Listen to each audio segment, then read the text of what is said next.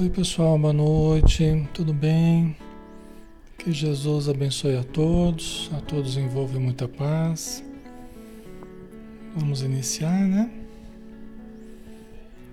Aqui o som tá ok. O som tá tudo jóia, né? Ok. Então vamos lá, né, pessoal? Já 20 horas, vamos fazer o nosso estudo. Vamos agora convidar a todos para fazermos a nossa prece, né?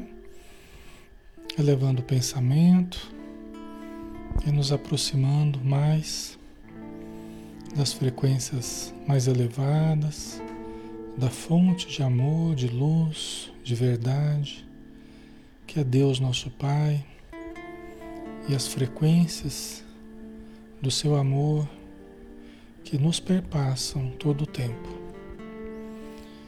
possamos também lembrar do nosso Mestre Jesus, lembrar da espiritualidade que está aqui conosco e em todos os lares que estão neste momento sintonizados nessa frequência.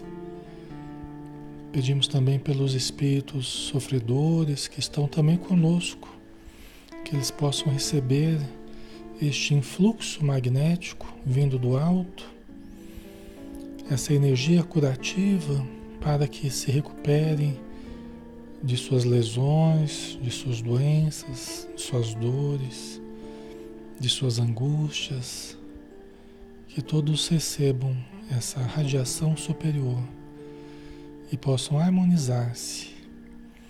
Obrigado, Senhor Jesus, por mais uma noite de estudos que vai se iniciar e que nós possamos aproveitar ao máximo, compreendendo, discernindo a tua mensagem para todos os séculos e que serve para nós, ainda hoje, como um doce chamado à renovação. Muito obrigado por tudo, Senhor. Que assim seja.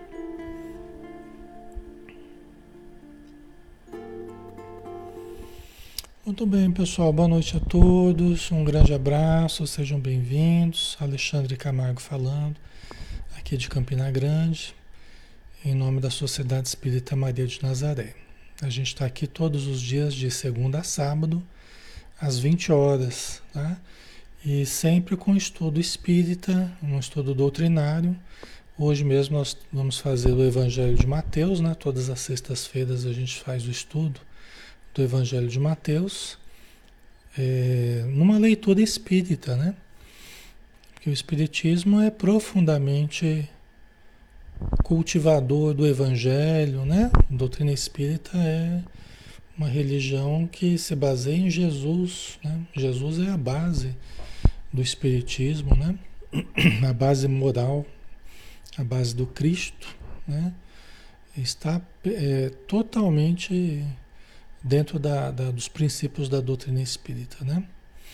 De tal modo que falar que se é espírita e se é cristão, para nós é a mesma coisa. Né?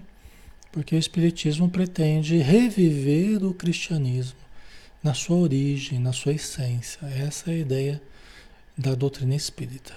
Ok? Então vamos lá, né, pessoal? Nós estamos no capítulo 15, numerosas curas junto ao lago, né, do Evangelho de Mateus.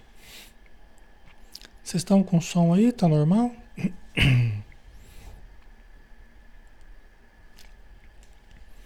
Tudo tranquilo aí, pessoal? Tá ok, né? O som tá normal?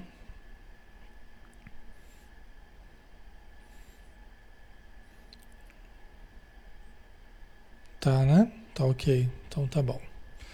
Vamos lá, né? Então, capítulo 15, versículo 29. Jesus, partindo dali, foi para as cercanias do mar da Galileia e subindo a uma montanha, sentou-se.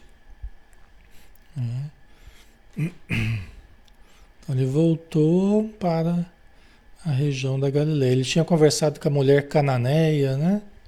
Vocês lembram? Que ele tinha conversado com a mulher cananeia.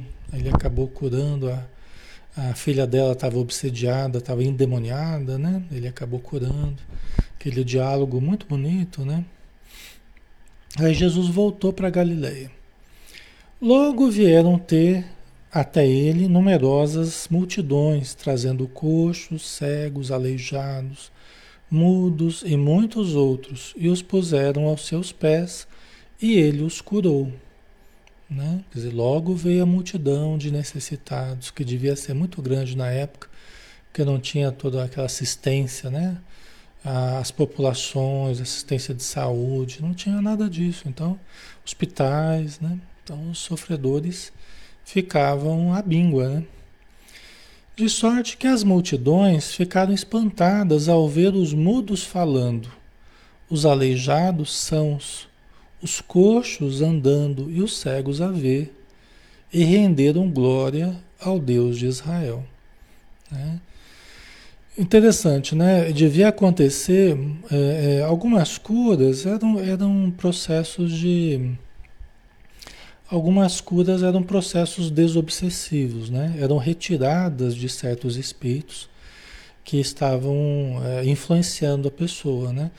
É, nós, nas casas espíritas, né, nos tratamentos espirituais, se faz muito esse tipo de cura, que é o auxílio dos sintomas físicos, emocionais, mentais da, das pessoas, através da desobsessão, através do auxílio aos espíritos que estão próximos à pessoa, né?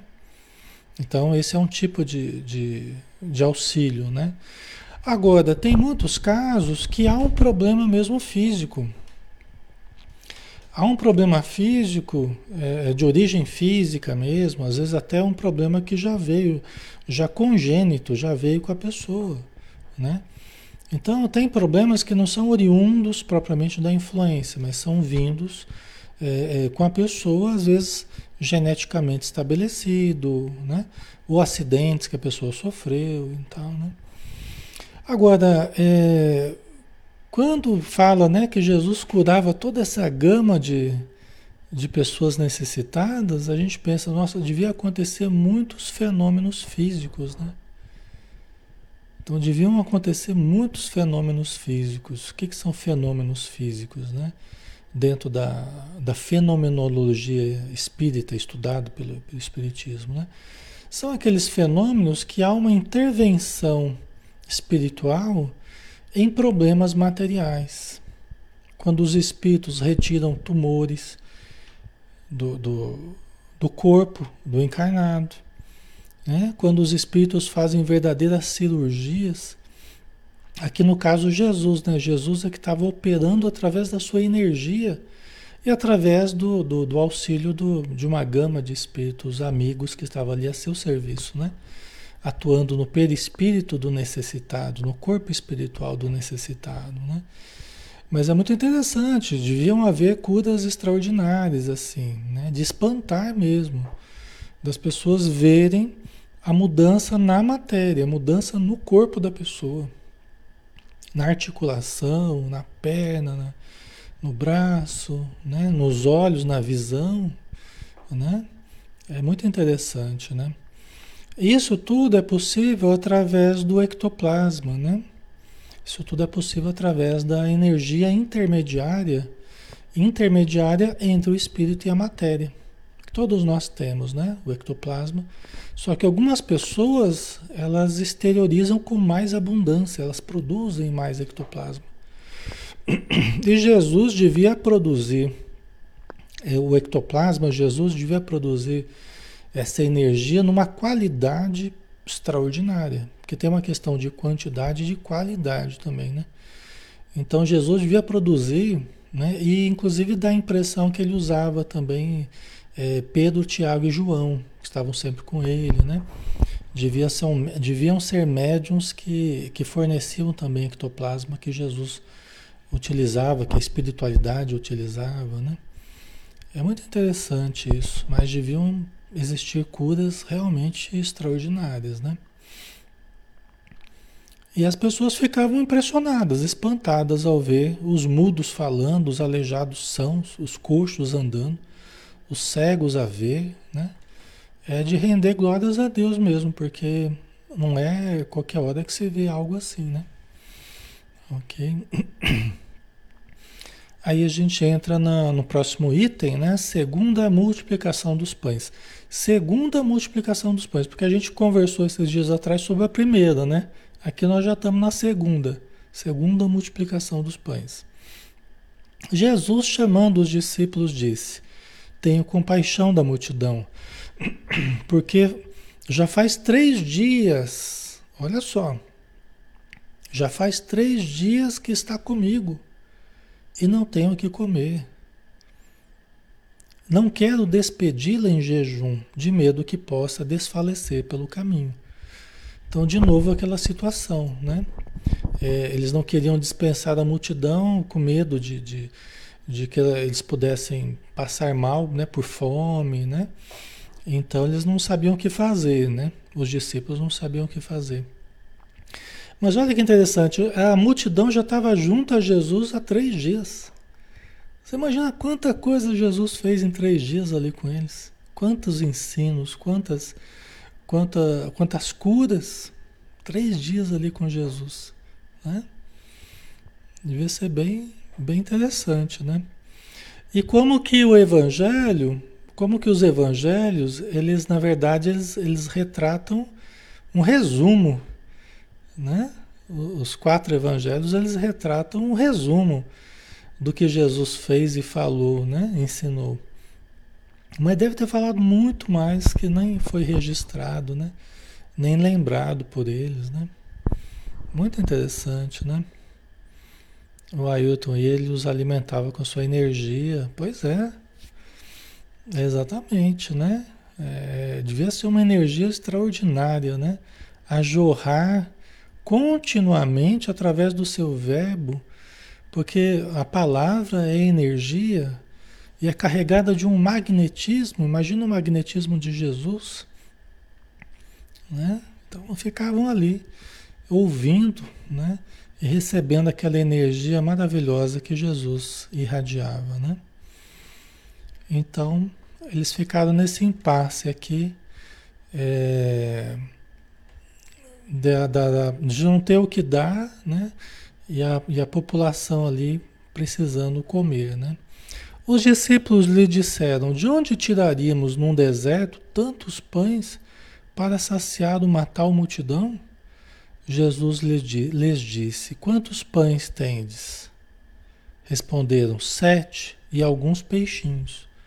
De novo aquela situação, né? Os discípulos já deviam ter aprendido, né? Mas eles ainda não. De novo, né? Eles começaram a questionar: mas de onde nós vamos tirar né? tantos pães para saciar a multidão, né? Pois eles não aprenderam já com a primeira situação, né? E aí disseram então que eles, eles tinham alguns sete pães e alguns peixinhos, né? Então, mandando que a multidão se assentasse pelo chão, tomou os sete pães e os peixes, e depois de dar graças, partiu-os e dava-os aos discípulos, e os discípulos à multidão. Todos comeram e ficaram saciados, e ainda recolheram sete cestos, sete cestos cheios dos pedaços que sobraram. Então a gente vem aqui, primeiro, mandando que a multidão se assentasse pelo chão.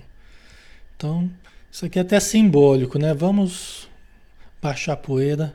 Quando o momento está assim de aflição, de exasperação, primeira coisa, vamos abaixar a poeira, vamos acalmar os ânimos, vamos tranquilizar, vamos nos assentar, né? Primeira coisa que chama atenção. Tomou os sete pães e os peixes, que eram poucos recursos a princípio, mas que com boa vontade, né, com fé, com confiança, pode se multiplicar enormemente esses recursos. Tem um caráter simbólico? Tem, mas eu acredito que isso efetivamente ocorreu. Né? Eu sei que muitos de vocês acreditam também, outros não, né? Mas quem quer acreditar no caráter simbólico disso aqui, tudo bem, né? Já é uma lição importante. Né? Você com fé, você pode multiplicar os recursos no bem. Isso só o caráter simbólico já já tá já tá legal aqui, né? Mas eu acredito que isso efetivamente ocorreu, porque eu já falei para vocês que é, trata-se de um fenômeno é, estudado no Espiritismo, que é o fenômeno de transporte. Né? Quando os espíritos trazem, usando o ectoplasma, né? novamente porque ele é o agente intermediário entre o espírito e a matéria, eles transportam alimentos, peixes, transportam de um ponto a outro, através de uma outra dimensão. Né? Com o ectoplasma é possível isso, num estalar de dedos, num piscar de olhos. Isso é possível, as reuniões espíritas demonstram isso. Existem inúmeros relatos que demonstram isso, livros, né? É, tem um estudioso alemão, que é o Friedrich Zollner, eu já falei para vocês, é um físico alemão. Friedrich Zollner. Ele tem um livro falando sobre os estudos que ele fez de transporte. Isso no, no final do, do, século no século XIX, né? É, final, não lembro muito bem. Mas ele, isso aí foi bem estudado, tá? Fenômeno de transporte. Né? Meu pai, mas ele fala de reuniões mediúnicas que ele participava na, no Hospital Espírita de Marília, em São Paulo, hospital psiquiátrico, né? Ele morou ali, ele era um, um, dos, um dos enfermeiros, atendentes ali, não era bem enfermeiro, né? Mas era, ele que era espírita, né? Então, e ele morava ali dentro do hospital, ele, minha avó, meu tio, né? E ele participava das reuniões mediúnicas dentro do hospital espírita, psiquiátrico. Tá? Um grande hospital muito bom que tem lá em Marília, São Paulo, onde eu nasci, né? Cidade onde eu nasci. E ele fala que tinha uma médium lá que aconteciam esses fenômenos de transportes, né? De aparecer coisas é, no meio da reunião, objetos, né? É, inclusive, às vezes acontecia. Ele conta assim que às vezes né, estavam tratando um caso de obsessão espiritual, porque imagina, né? O hospital psiquiátrico dá de tudo assim em termos de, de necessitados no campo do espírito, né? Do, do psiquismo, e tal. Então, casos graves de obsessão, tal. E tinha uma médium que às vezes aparecia um arame farpado em torno dela, no meio da reunião. Já pensou? Estava lá concentrado, de repente aparecia um arame farpado em torno da, da médium. Aí eles tinham que tirar com todo cuidado para não machucar a médium tal. Vindo do nada. Lógico que não é do nada, né? Mas é um fenômeno de transporte. Tá? Um objeto físico que eles transportam, no caso, nesse caso, espíritos obsessores, né? Agora, no caso de Jesus aqui, é um fenômeno maravilhoso, movido pelas forças do bem, né, que Jesus representa, tá? Ok, pessoal, então, é, tem vários relatos, né, livros do André Luiz, é, nos domínios da mediunidade, tem alguns relatos de, de fenômenos de transporte e tal, certo? Então aqui no caso são os pães e os peixes, né? Que certamente os espíritos deslocaram de outros ambientes para é, alimentar ali a multidão, né? Todos comeram e ficaram saciados, e ainda recolheram sete cestos cheios dos pedaços que sobraram. Né? Então você vê, tanto alimentou a multidão que ainda sobrou. Ainda sobrou sete cestos cheios dos pedaços que, que foram rejeitados, né? Que não, que não, não foram comidos, né? Impressionante, né, pessoal? Aí novamente, né? Ora, os que comeram eram quatro mil homens, sem contar mulheres e crianças. Né? 4 mil pessoas, sem contar mulheres e crianças. É preciso uma quantia enorme de ectoplasma, né? mas é como a gente tem dito, né? os discípulos, os, os, os auxiliares de Jesus ali, né? O, é, Pedro, Tiago, João e os demais, vários ali deviam, deviam ter recursos de ectoplasmia, né? deviam ter recursos de doação de ectoplasma. E o próprio Jesus, que a gente não sabe como é que era exatamente a sua organização física, a gente não sabe, né? Mas ele podia ter recursos desse tipo também, né? Numa qualidade bem interessante, né? Ok. Certo, pessoal? Né? Então, eu acredito, né? Eu sei que vocês estão colocando aí, né? Que vocês acreditam também. Eu acredito na questão da multiplicação dos pães. Eu acredito no potencial do ser humano. E acredito que esse potencial vai muito além do que a gente é capaz de imaginar. Muito além do que a gente acredita hoje. Pelo que eu tenho visto, pesquisado, né? na, na fenomenologia espírita e também fora do Espiritismo, pelo que a gente tem visto algumas pessoas fazendo algumas coisas realmente fora do comum, né? É que hoje existe um grande problema, né? É que hoje ninguém confia em ninguém, né? Hoje ninguém mais confia em imagem, imagem de TV, imagem de vídeo, fotografia. Ninguém confia em mais nada. É uma crise da confiança hoje, né? Então é difícil, é um assunto delicado, porque Qualquer coisa que a gente fale pode ser mal interpretado e pode parecer até ingenuidade, né? Porque há uma crise de confiança hoje, né? Ninguém confia mais em ninguém, em nada, né? Então, mas e, e esses fenômenos, eles, eles precisam de um entendimento e precisam de fé, de confiança, né? Eles se baseiam nisso, embora sejam reais, né? Mas é, é difícil, né? É difícil porque hoje em dia ninguém confia mais em nada. Né? Vai voltar ao normal, né? Mas é que nós estamos numa fase hoje bem complicada, né? De desconfiança. Mas eu acredito no potencial humano, no potencial espiritual, divino que todos nós temos, né?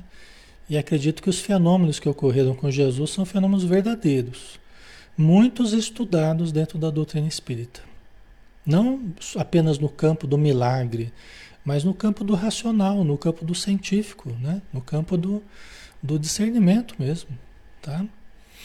Mas nem todo mundo acredita também no Espiritismo, nem todo mundo acredita nos fenômenos espíritas, né? Mas nós acreditamos. Tá? Ok? Tendo despedido multi, as multidões, entrou no barco e foi para o território de Magadã.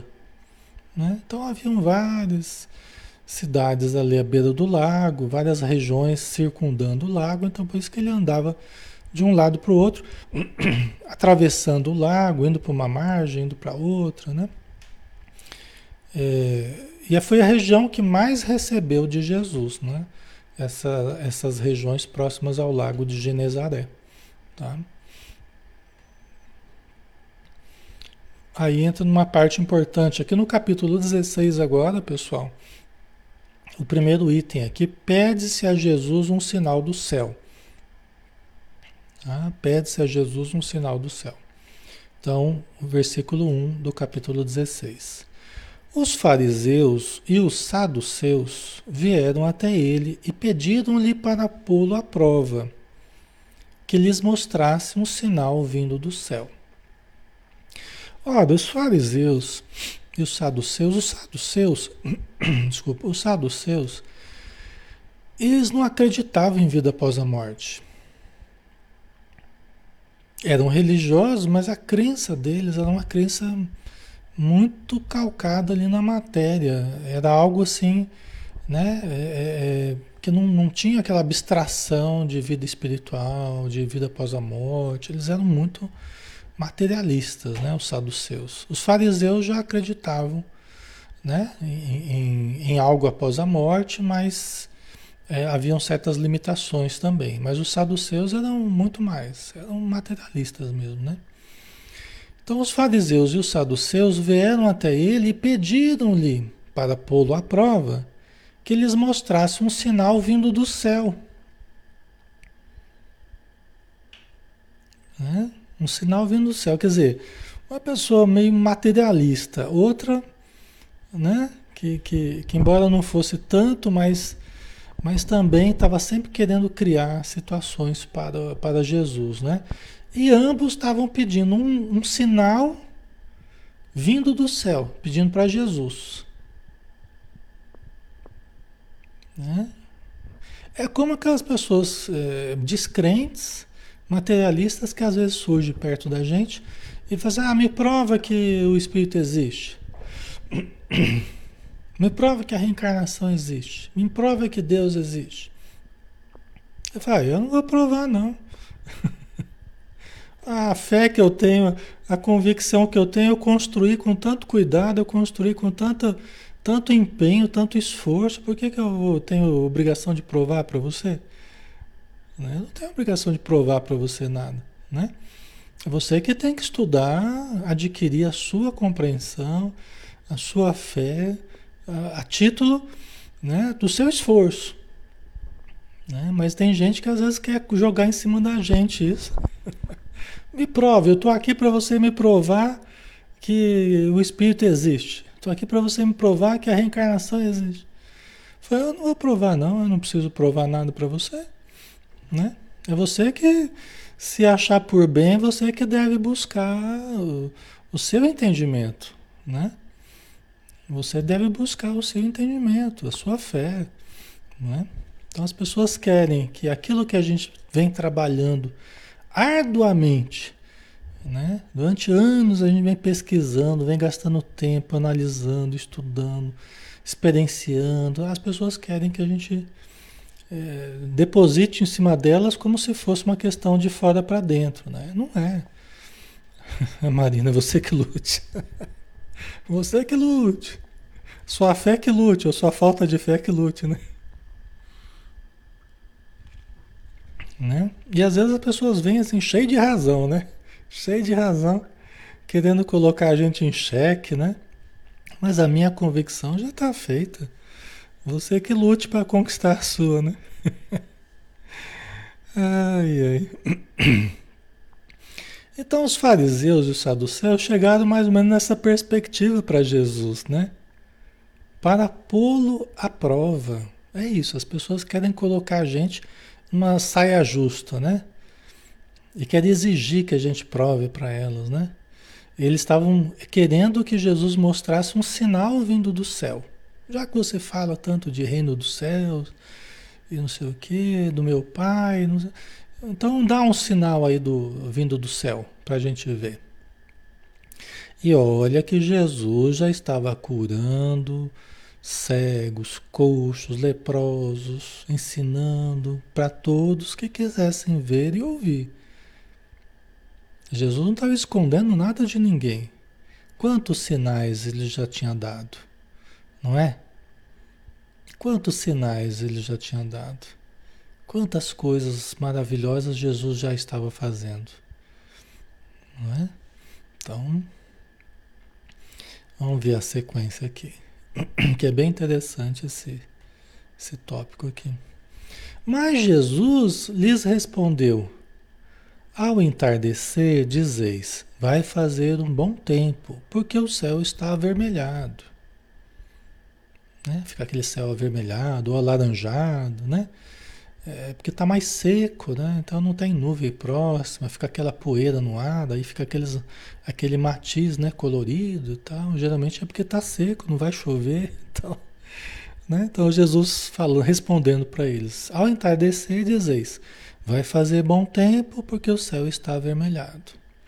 E de manhã Hoje teremos tempestade, porque o céu está de um vermelho sombrio. O aspecto do céu sabeis interpretar, mas os sinais dos tempos não podeis. Né? Tem outros evangelhos que falam de uma situação diferente, né? Mas querendo dizer a mesma coisa, que vocês interpretam os fenômenos eh, climáticos, mas não sabem interpretar os sinais do tempo, dos, os, os sinais dos tempos. Né? Então, é, é, Jesus estava questionando eles, né? Vocês são tão perspicazes para algumas coisas e não estão percebendo outras? Né? Ou seja, os sinais já estão por aí. Vocês estão pedindo um sinal, mas vocês não estão percebendo os sinais dos tempos que estão se aproximando, né? Então, é... vamos ver aqui a sequência, né? É como a gente fala, né? É, às vezes a gente fala assim, né? Tem a lua, né? Aí você fala assim, não tem aquele, aquele, aquela sabedoria popular, né? É, tem um círculo próximo da lua, é chuva longe. Tem um círculo é longe em torno da Lua, né? um círculo maior em torno da Lua, mais longe da Lua, é chuva próxima, não é assim? Pelo menos é assim que eu aprendi. Se estiver errado, vocês me desculpem, né? Mas acho que é assim, né? Círculo perto, em torno da Lua, chuva longe. É, círculo longe, chuva perto, né? Assim. Né? Então, aquelas as crenças populares, né? De observar o clima, né? Aí Jesus diz, né? Uma geração má e adúltera exige um sinal, mas nenhum sinal lhe será dado, senão o sinal de Jonas. E deixando-os, foi-se embora. Né? Olha que interessante, né? É, uma geração má e adúltera exige um sinal. Cara, sabia as pessoas que estavam ali questionando ele, né? Ele sabia a condição espiritual dessas pessoas, né? O que, e o que, que elas representavam ali com esses questionamentos, né? Qual a intenção delas, qual era né, o comportamento delas, né? Uma geração má e adúltera exige um sinal. Quer dizer, pessoas que estão numa condição bem precária estão exigindo alguma coisa, um sinal do céu, né? De uma forma leviana, de uma forma é, inadequada, né? Eu falo isso porque a gente viu, a gente viu a conversa de Jesus com a mulher cananeia, né? A gente viu a humildade dela. A gente viu a sinceridade dela. Quantas pessoas se aproximavam de Senhor, me ajuda, cura o meu empregado, cura minha filha, né? Por favor, né? Eu acredito, tal. Quantas pessoas se aproximavam de Jesus com humildade, com sinceridade e acabavam obtendo é, é, aquilo que necessitavam, aquilo que foram pedir. Mas Jesus não estava ali para satisfazer o ego das pessoas, os caprichos egóicos das pessoas. E era isso que eles estavam representando, os, os seus caprichos egóicos, né? do farisaísmo, dos saduceus. Né? Então, por isso que ele falou: uma geração má e adúltera exige um sinal mas nenhum sinal lhe será dado senão o sinal de Jonas. Tá, e quem foi Jonas, né? Lembra que a gente já conversou sobre Jonas? Do Antigo Testamento, né? Lembra da história de Jonas? Que Deus tinha pedido para Jonas é, é, é, avisar os, os em Nínive, né? Os ninivitas, né? Para que eles se arrependessem, né? E Jonas não queria não. Jonas, não, não, senhor, eu não quero esse trabalho não, eu não vou não, tal. E tentou fugir disso aí. Pegou uma embarcação e aí teve uma tempestade, ele acabou caindo na, na água, foi engolido pelo, entre aspas, né, por uma baleia, né? Ele teria sido engolido no meio da, da tempestade, caiu no mar, aí teria sido engolido por uma baleia e ficou três dias e três noites dentro da baleia. Até que ele orou a Deus e a baleia cuspiu ele, ele saiu né, é, fora da baleia. A gente até conversou sobre isso, dizendo que tem uma questão simbólica, né? A gente analisou junto com vocês essa questão de Jonas e a baleia e tal. Bem que outro dia apareceu uma matéria aí que o cara tinha sido engolido por uma baleia. Então, foi engolido por uma baleia, não tinha uma coisa assim? Eu vi onde vocês colocou a matéria aí. Enfim, né? Mas é muito pouco provável que o, o Jonas tenha ficado três dias e três noites dentro da baleia, tá? É mais provável mesmo a questão simbólica aí. É relacionada à morte, experiência de quase morte, alguma situação limítrofe, é, é, alguma situação limite, né? Alguma situação limite grave que ele passou e que ele reviu os atos dele, né? Ele teve que pedir a Deus Dá a entender, é, no meu ver, assim, dá a entender que tem uma relação com a questão espiritual, a questão da morte. Talvez uma experiência de quase morte, porque ele voltou, né? Ele voltou e se arrependeu de, de não ter ouvido a Deus. Aí ele foi avisar o, os ninivitas lá e os ninivitas realmente se arrependeram, né? E, e teriam sido salvos, né?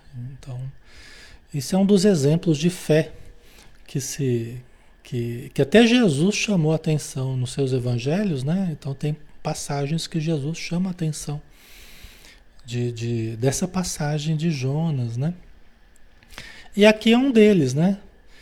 Então, o que, que Jesus está dizendo? Ó, uma geração má e adulta exige um sinal, mas nenhum sinal lhe será dado senão o sinal de Jonas. O que, que seria então o sinal de Jonas?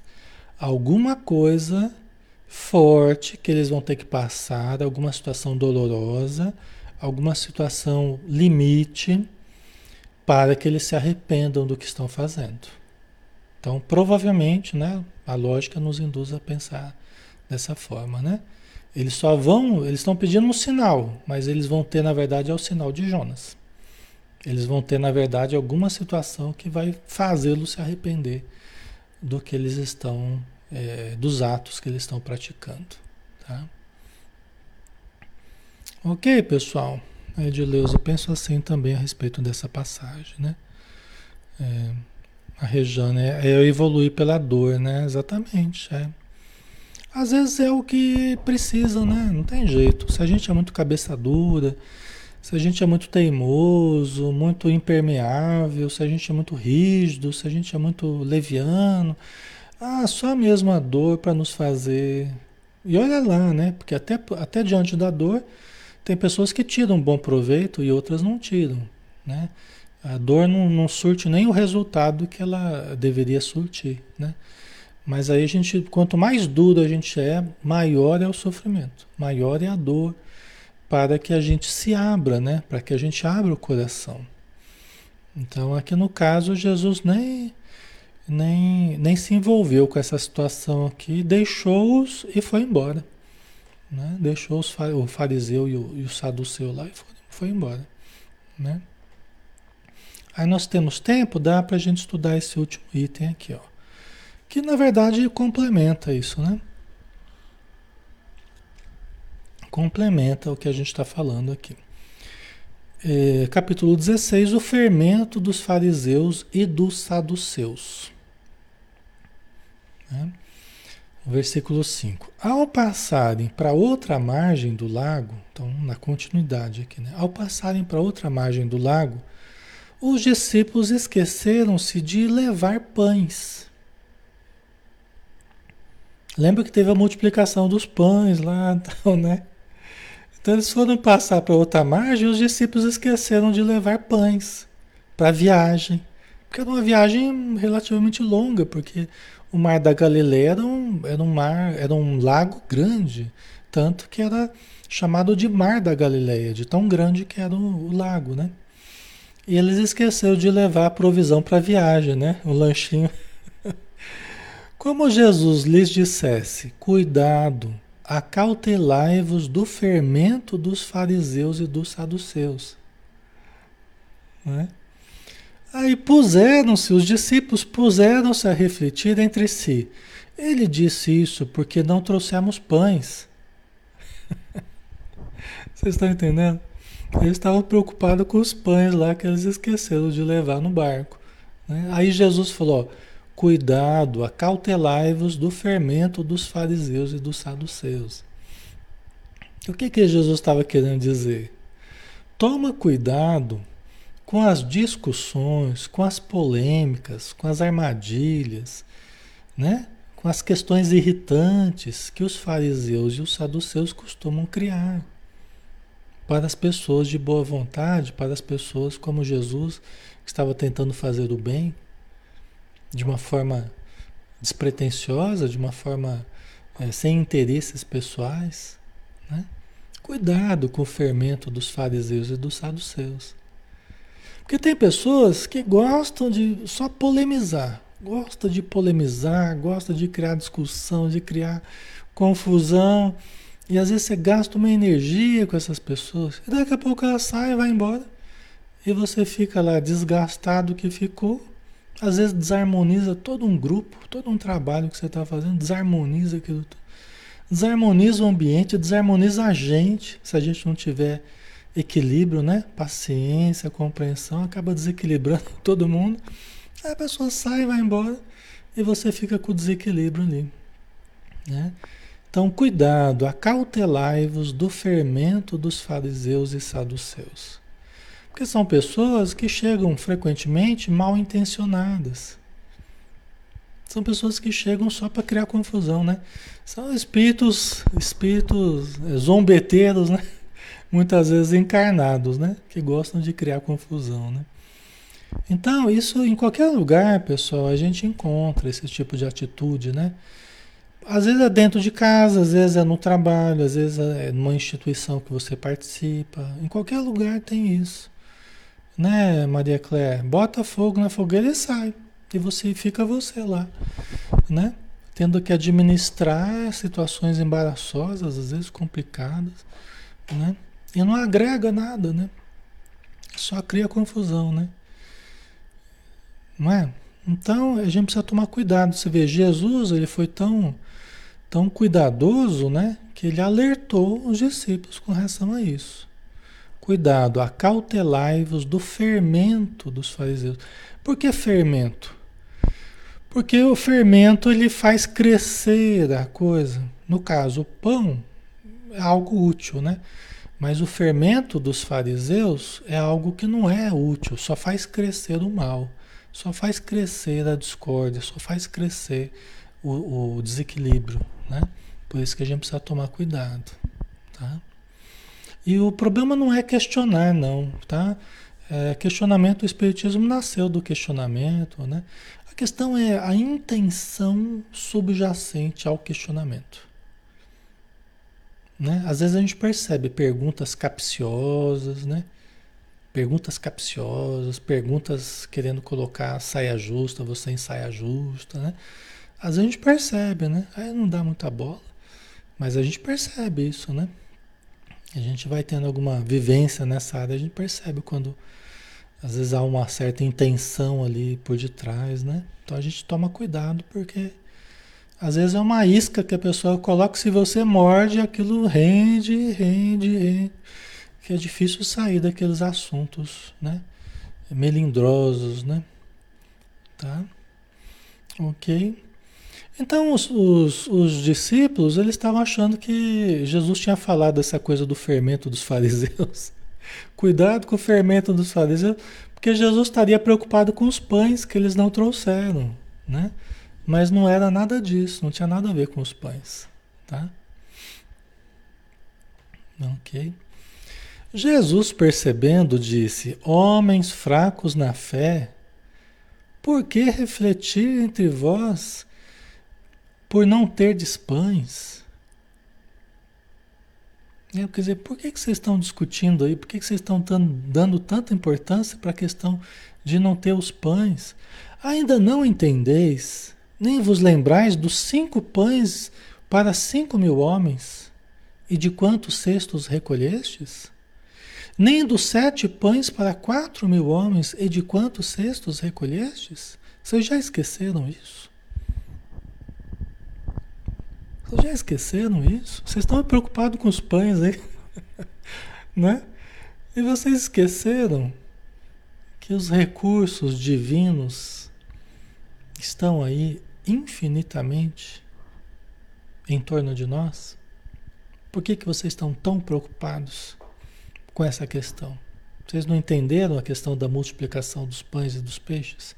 E do quanto sobrou das duas vezes que nós fizemos isso?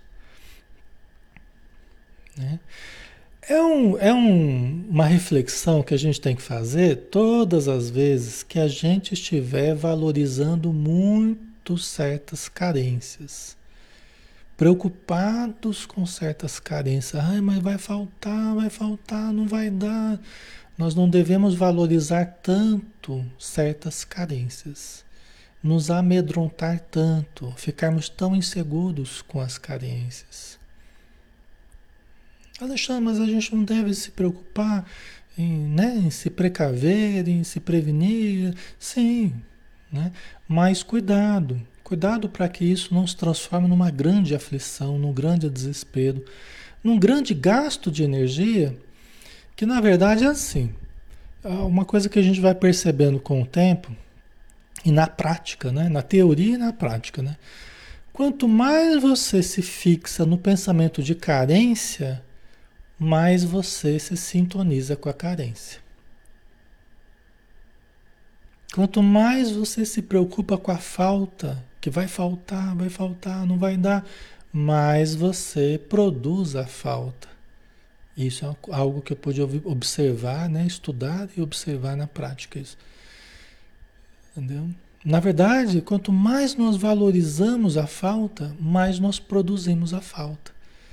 Nós mesmos acabamos sintonizando com a falta. Certo, pessoal? Né? Então, assim, é, aí é um cuidado que a gente tem que ter. Né? Por quê? Porque isso demonstra é, desconfiança perante a abundância divina.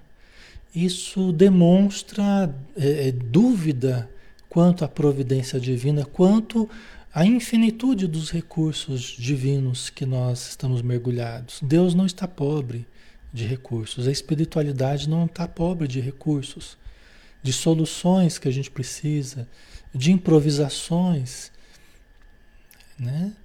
Isso é o que a gente observa no contato com os espíritos amigos. A gente acha aí não vai dar, não vai dar, não vai dar e acaba dando.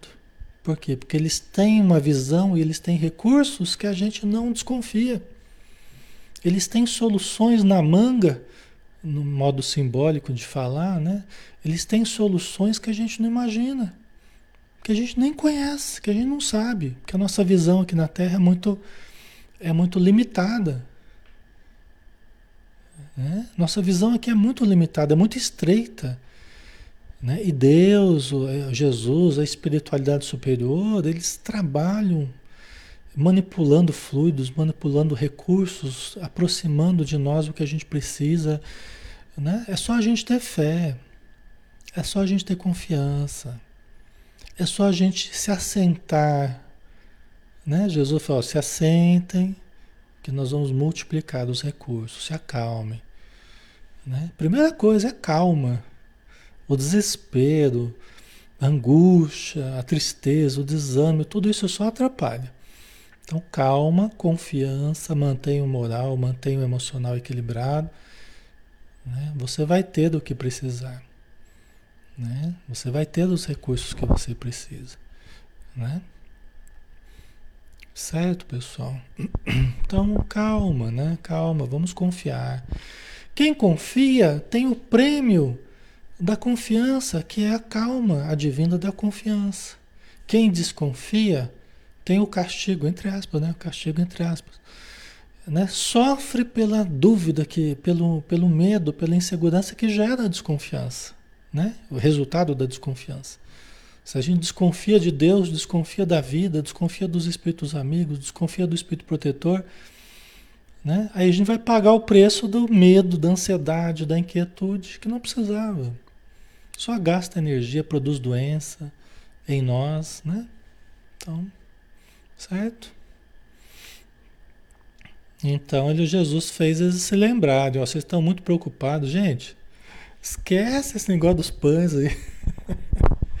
né? Porque eles ficaram preocupados porque esqueceram de levar os pães na viagem. Falaram, gente, esquece os pães aí. Se a gente precisar, nós vamos ter. Calma. Tá? A gente não alimentou milhares de pessoas aí do nada, quase que do nada, né? Então vamos ter boa vontade, vamos confiar. Pessoal de, de pouca fé, né? Homens de, de pouca fé. Né? Como não entendeis que eu não estava falando de pães, quando vos disse acautelai-vos do fermento dos fariseus e dos saduceus? Como é que vocês não entenderam isso, gente? Eu estava lá conversando com os fariseus e saduceus lá. Né? Vocês viram lá o que aconteceu agora há pouco? Eles estavam lá tentando colocar uma situação constrangedora, né? pedindo o sinal do céu, não sei o quê. Então, como é que vocês não entenderam isso? Cuidado com o fermento dos fariseus e dos saduceus. né? Então compreenderam que não dissera: acautelai-vos do fermento do pão, mas sim do ensinamento dos fariseus e dos saduceus, dos conceitos deles.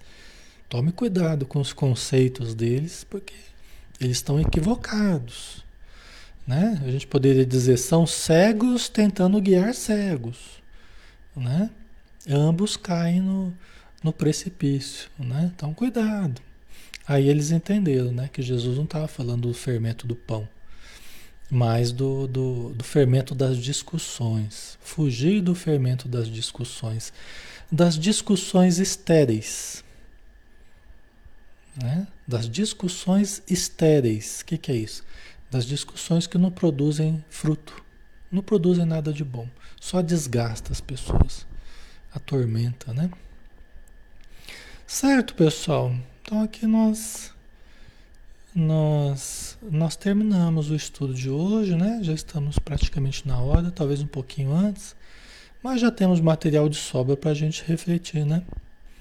Já temos material de sobra aí para a gente analisar, né? No silêncio dos nossos pensamentos, tá?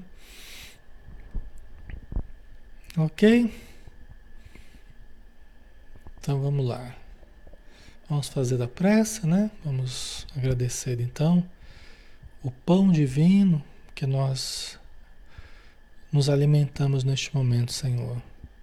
A mesa contigo, quando tu partes o pão da alegria, o pão do conhecimento, o pão da paz, da luz, que forneces a cada um de nós, alimentando a nossa alma com aquilo de que mais nós necessitamos neste momento, que é a fé, a esperança, o amor, a paz interior.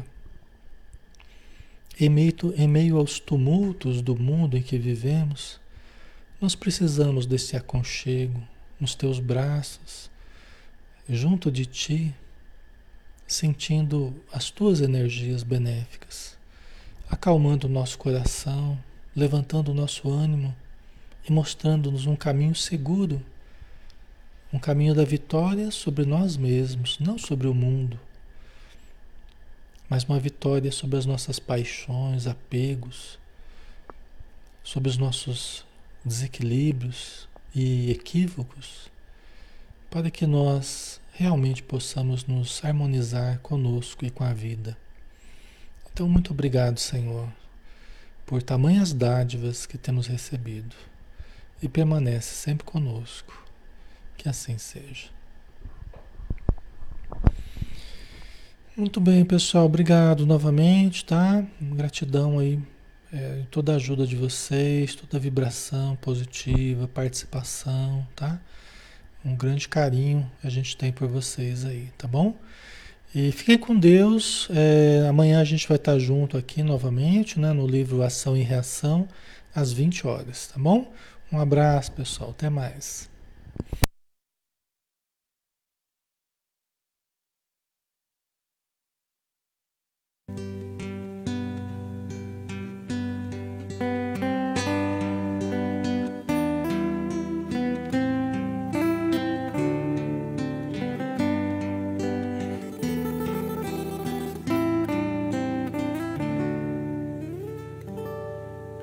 O amor pode ser como um sol nas trevas de alguém.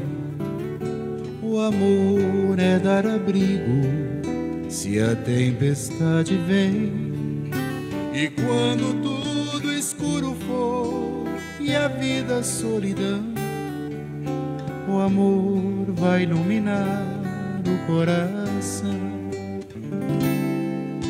O amor nos abre para paz, clareza e compreensão. Convida a estar pertinho ao unirmos nossas mãos. E se estiver perdido, sozinho e sem ninguém, o amor te leva ao caminho do bem. Às vezes é como uma flor em perfume e beleza, às vezes passa pela dor, dá força e traz firmeza. Mas ninguém vive sem amor, a gente quer carinho e vê que nas horas de dor jamais se está sozinho. É o amor às vezes como o mar, na força e na brandura, como fogo que aquece o frio, ou brisa de ternura. Para sempre assim quero viver e o meu sonho alcança, simplesmente para poder te amar.